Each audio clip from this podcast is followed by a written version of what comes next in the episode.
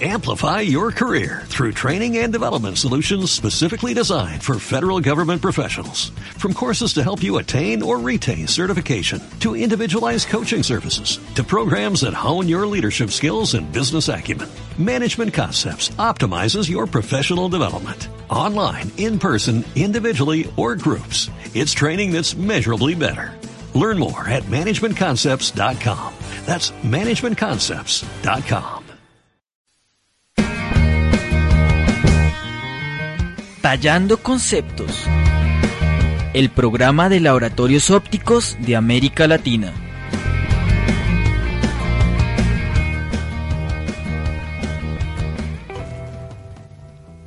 Muy buenos días Latinoamérica, estamos aquí en Tallando Conceptos, el programa de radio para laboratorios ópticos. Hoy estamos a martes 3 de marzo eh, del 2020. Estamos muy emocionados de estar aquí esta mañana en las instalaciones de Franja Visual Radio, junto a la mesa de trabajo detallando conceptos. Le damos la bienvenida a Marcela Garzón. ¿Cómo estás, Marcela? Un poquito agripada. Buenos días para, para ti, Julio, para toda la mesa de trabajo. Sí, un poquito, así que les pido disculpas el día de hoy porque estoy así como un poquito disfónica, pero... pero, pero, pero, es solo gripa, ¿no? Es, no hay nada que preocuparse. Eh, no, nada de coronavirus todavía. Muy buenos días, doctor Andrés. Se le nota que viene de hacer ejercicio, corriendo un poco. Exactamente. ¿Cómo estamos? Bien, buenos días a toda la mesa de trabajo, a todas las personas en Latinoamérica que nos están escuchando. Como siempre, un gusto estar aquí desde Bogotá enviándoles mucha información para todos los laboratorios de América Latina. Claro que sí. También saludamos a nuestra máster de audio. ¿Cómo está Jessica? ¿Con frío? Buenos días. sí. sí, sí, la verdad es que he tenido un poco de frío estos días. Pero hoy está haciendo bastante calor. Pero hoy por eso te pregunto, está haciendo un infierno. ¿Usted cómo que tiene que está haciendo? No, es que no he salido acá. No he salido de radio acá. La tienen encerrada aquí en la cueva de Franja Visual Radio.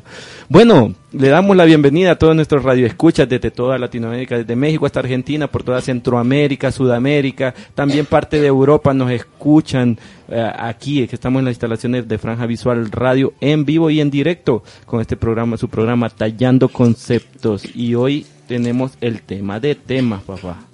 Hoy sí vamos a hablar de algo súper, súper, súper importante para todos los laboratorios ópticos y que nos compete a todos los que estamos aquí dentro del programa, eh, muy especialmente a los que trabajamos dentro del laboratorio óptico. Los materiales, los tipos de materiales de los lentes oftálmicos, sus ventajas y sus desventajas, Andrés. Es correcto, eh, eh, hemos querido hacer un programa lo más centrado a la información básicamente porque también percibimos que durante un espacio de tiempo importante ha habido como un poco de desinformación al respecto. Entonces eh, eh, puede ser posiblemente también a labores de marketing muy bien hechas por algunas compañías que no permitían entender algunas personas preguntan, pero este índice es nuevo. Claro. Y pues de lo que vamos a contarles el día de hoy casi nada es nuevo, pero hay cosas que tenían un nombre u otro, pero al final tienen un número y unas ventajas y desventajas dependiendo del producto. En este tema tenemos mucha desinformación. La vez pasada en el programa que teníamos, estábamos eh, conversando con la invitada, Marcela y yo, y salió a relucir algo.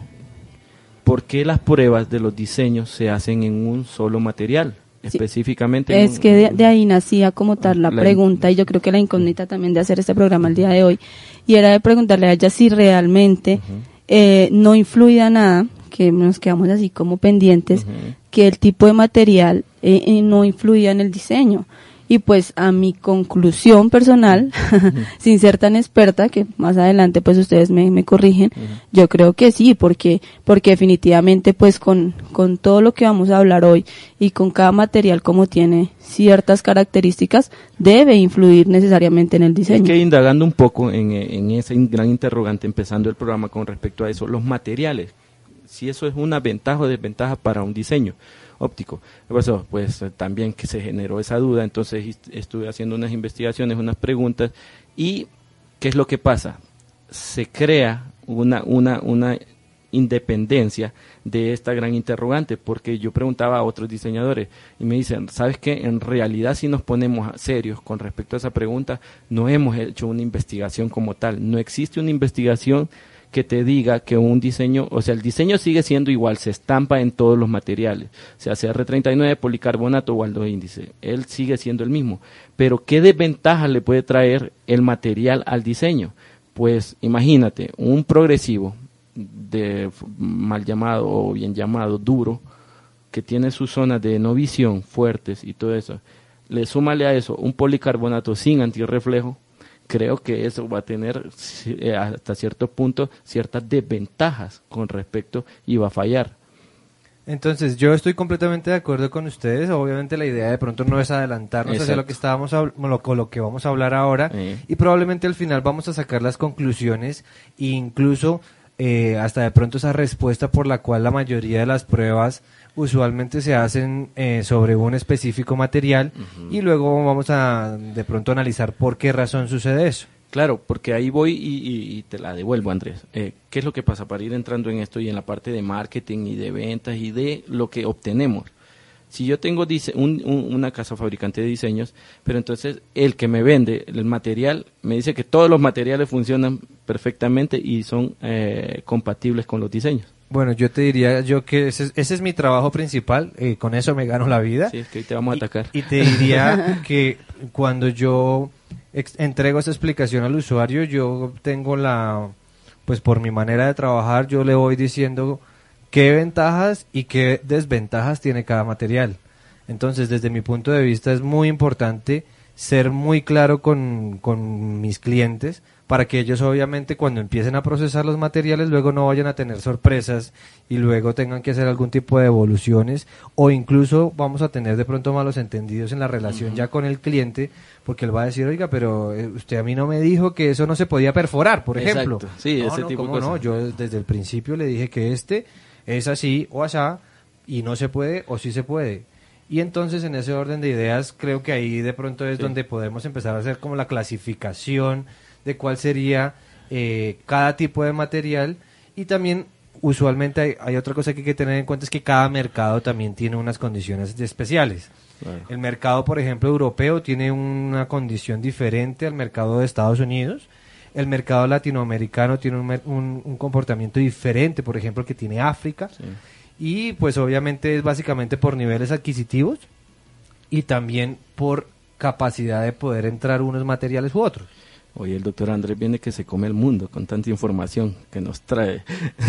Marcela, tú cuando a ti te toca, pues tú eres la parte de marketing, comercial y todo, pero a ti te toca lo más difícil. O sea, ¿cómo determinas tú, cómo le crees a un vendedor de, de, lentes o de bases, de lente terminado, eh, que en realidad te está dando el producto que tú necesitas, que tú tienes? ¿Te ha, llevado alguna frustración con, con materiales? Es que es que ahí venimos de, de, la base que siempre hablamos y es que se basa en pura confianza también y en la credibilidad que me genere a mí el asesor o mi distribuidor, ¿sí? Porque nosotros no tenemos acá cómo hacer eh, ciertas pruebas. Y Andrés viene y me dice, mira, es que este lente es en eh, RM8 y tiene estas características y el número es tal y el número es tal, el índice de refracción es tal y por eso me genera eh, resistencia y me genera mejor calidad visual y no tiene aberración y bueno, una cantidad de características que en la parte comercial siempre nosotros manejamos para darle también igualmente a nuestro cliente final. Pero exclusivamente, la verdad, siendo honesta, es realmente confianza y grado de ya de, empatía de pronto que uno tiene con, con la casa comercial con la que está trabajando. Estoy completamente de acuerdo contigo porque incluso yo puedo tener unas muestras que son maravillosas y fantásticas pero al final el producto cuando te llega puede que sea otro. Y en eso es en lo que tú dices claramente, y esa es la confianza. la confianza al final está en que cuando yo te envío las muestras, se genera un vínculo suficiente para que tú confíes en nuestra compañía, para que creas que lo que te va a llegar es idéntico a lo que llega en la muestra. Ya incluso con el tiempo, cuando ya tú haces un pedido, dos pedidos, tres pedidos, y percibes que el material siempre tiene las mismas condiciones que cuando se empezó la relación comercial, tú ya incluso casi que no dudas de tu proveedor. Pero también, en ese sentido, incluso conoces a tu proveedor. Si tú hablas con la mayoría de laboratorios, dicen, a este, este, este proveedor es un poquito más costoso, pero normalmente siempre sale bien. Este, a veces, mm. y ya incluso como que inconscientemente ellos van haciendo un ranking del tipo de proveedor que cada una de las empresas es. Entonces hay algunos que, por ejemplo, gozan de muy buena fama, pero también hay unos que gozan de muy mala fama, pero que en algún momento abastecen a las empresas básicamente porque se les rompió el stock o necesitan algo muy urgente que necesitan resolver, pero la gente sabe y uno ya casi que incluso este mercado al final también es muy pequeño, casi todos nos conocemos y sabemos quién es quién dentro, dentro del segmento de la óptica.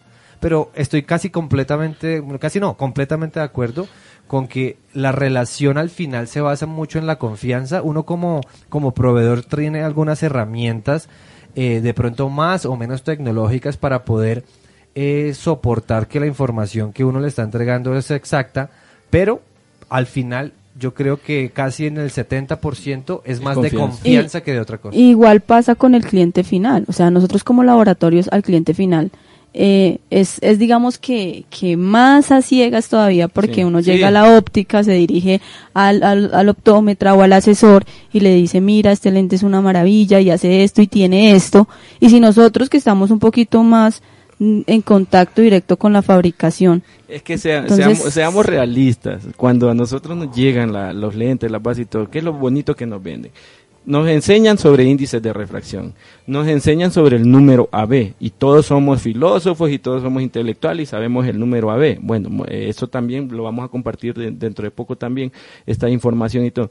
También nos hablan de, de, la resistencia y todo eso. La resistencia sí se puede demostrar prácticamente, pero de lo poco que se puede ¿cómo nosotros medimos el, el, el número AB de todos los lentes que nos llegan? Eso es prácticamente imposible.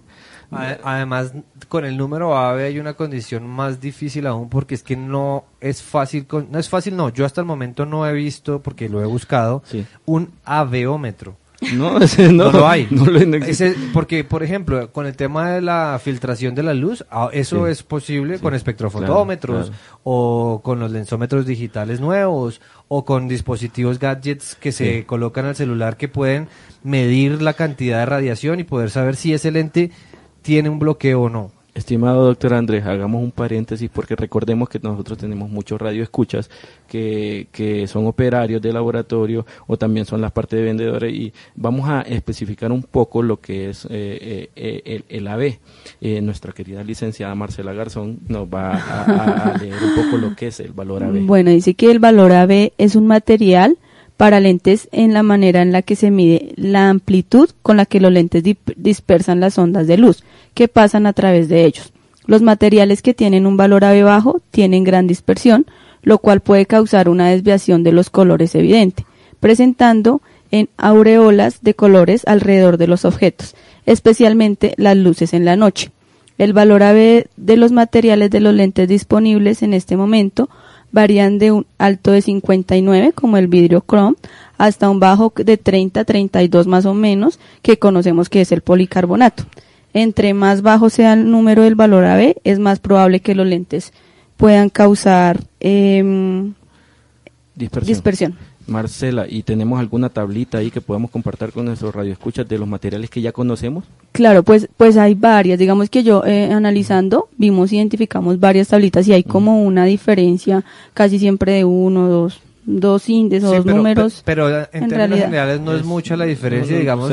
Uno no encuentra, digamos, en, en, en las tablas con respecto, por ejemplo, al CR39 o al vidrio, que son los que mejor calidad óptica en cuanto a número AVE.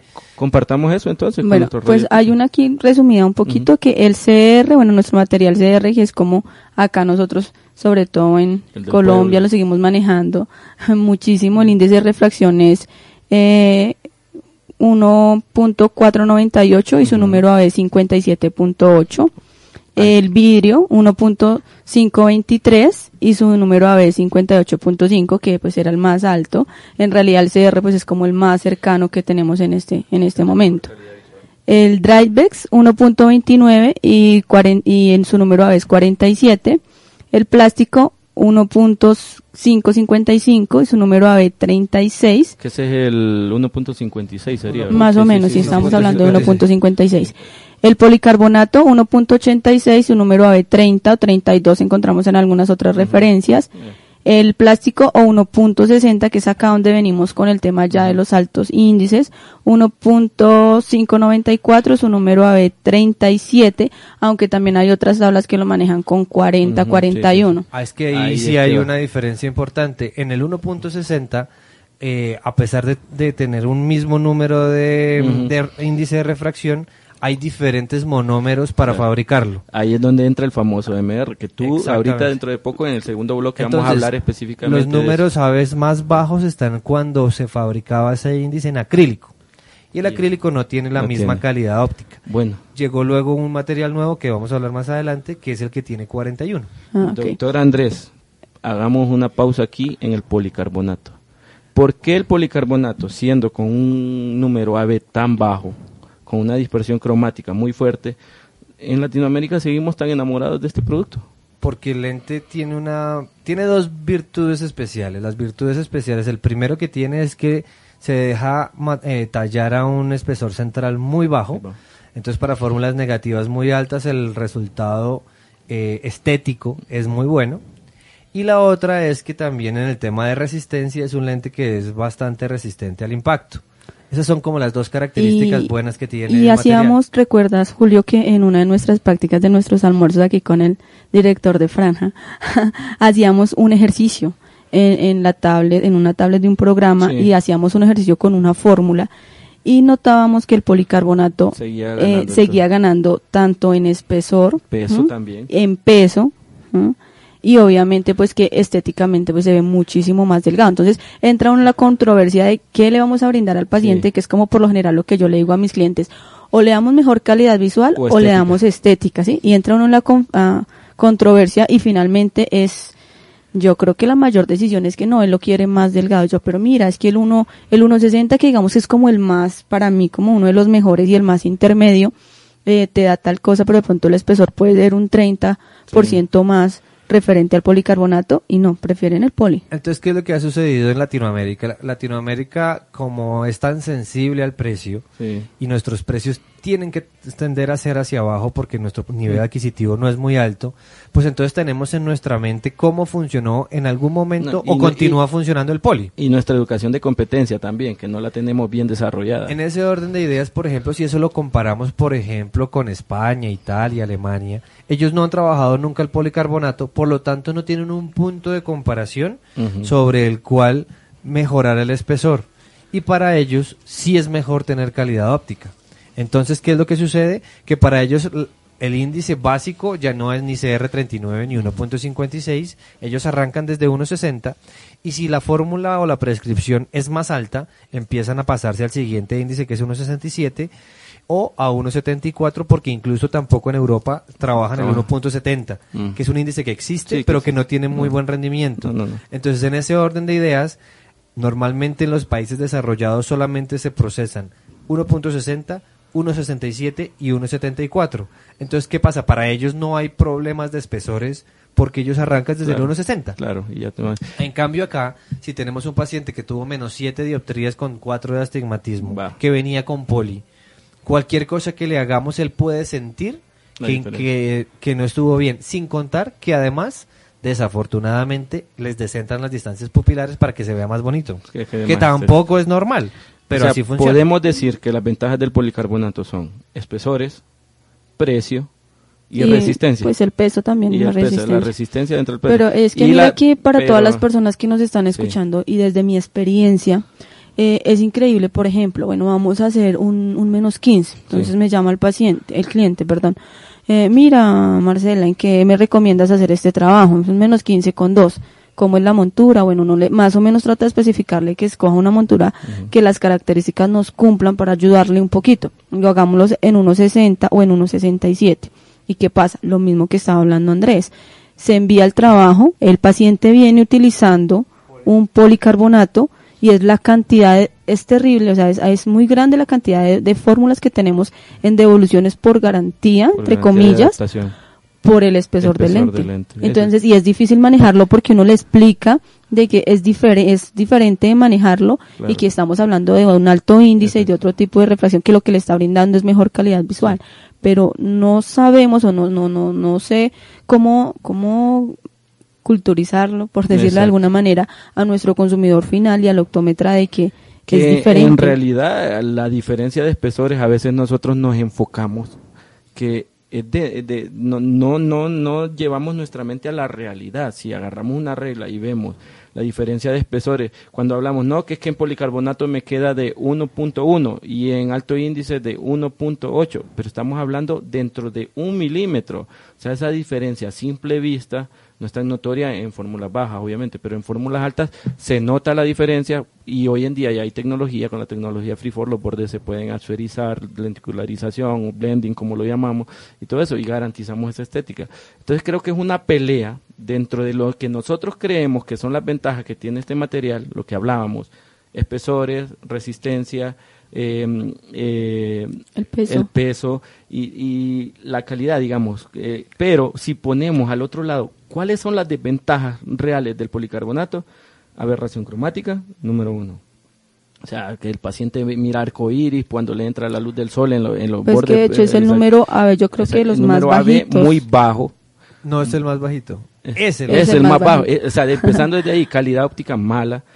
Y vámonos al, al gran, gran, problema que lo hemos hablado mil veces y hoy en día que es el boom de todo, hasta en los Óscares y todo, de que ya no hay... Eh, eh, el planeta. O sea, la contaminación que crea el policarbonato es gigantesca. Son toneladas tras toneladas de materiales que no reaccionan con ningún químico y no se pueden compactar ahorita es lo único, ¿verdad Andrés? Que estábamos platicando la vez pasada. En eso estamos, estamos trabajando, aquí vamos a empezar una iniciativa, que va avanzando, ya incluso vamos a hacer las primeras muestras de los residuos para saber qué tan fácil se pueden compactar, para intentar hacer una eh, disminución al impacto ambiental que tiene el en policarbonato. incluso antes antes se decía que, que los eh, que, que, los envases de refrescos de sodas plásticas eran los mayores contaminantes del planeta, pero eso se pueden reciclar.